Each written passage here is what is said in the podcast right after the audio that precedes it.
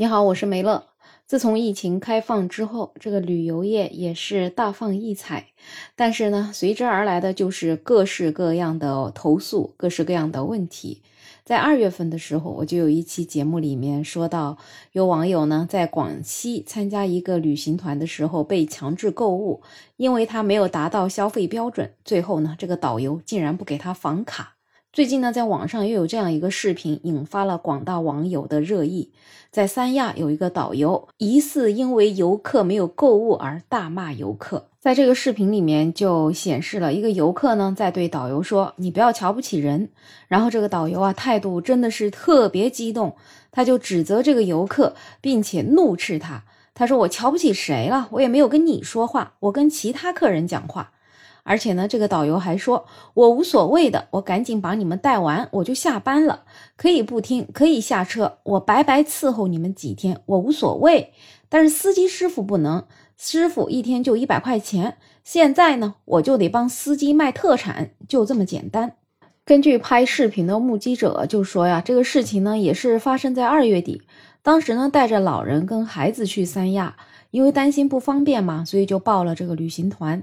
那么在行程的最后一天，导游带了一车游客到那种玉器免税店，那么呢，就有人立马进去了，就出来了。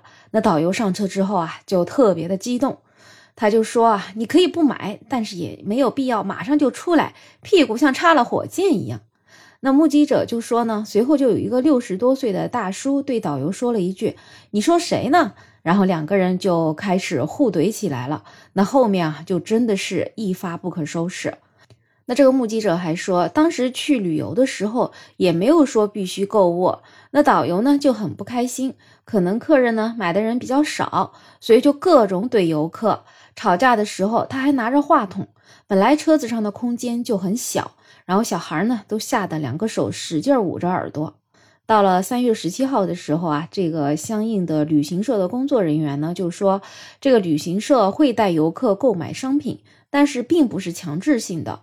那工作人员还说呢，这个导游除了基本底薪之外，提成全靠商品售卖赚取，导游是没有工资的。那游客如果能买一点东西，对导游来说就是有提成的。那如果没有买，那导游就一分钱都没有。对于这件事儿呢，那最终呢，海口市旅游局是对这一家涉事的旅行社罚款了三十万元。另外呢，导游也罚款了五万块钱，还被吊销了导游证。但其实这样的事情真的能够治本吗？根本也治不了。毕竟在二月初发生的广西的那个导游，最终也是被处理了。但是各个地方这样的事情还是层出不穷。其实呢，我觉得这个主要还是因为导游的这个薪资的问题。因为现在这些旅行社为了接生意，个个都在报这种低价团，然后这些团呢，基本上就是请一个免费的导游，而导游能不能挣钱，就全靠他带这个游客去购物，最终能够拿多少的回扣。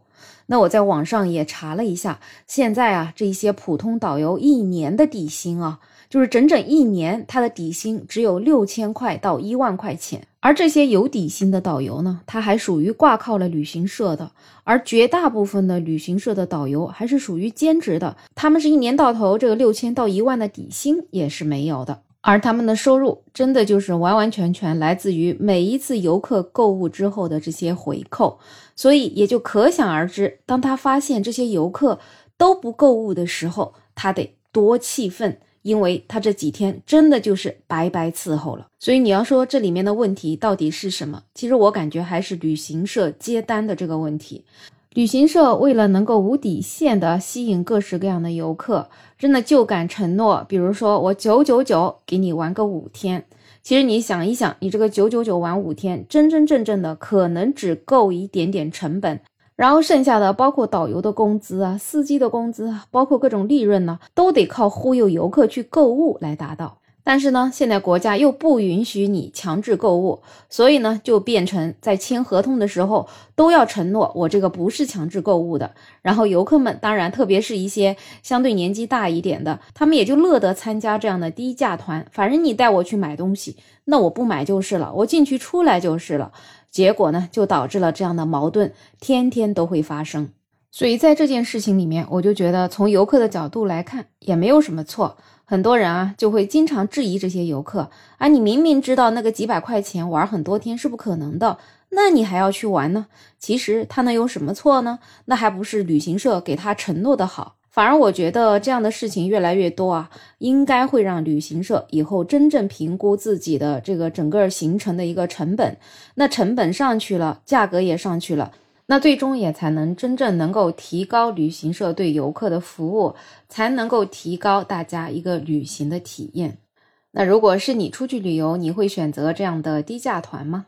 有任何想法，欢迎在评论区留言，也欢迎订阅、点赞、收藏我的专辑。没有想法，想加入听友群的朋友可以加我，没有想法的拼音再加上二零二零，我是梅乐，我们下期再见。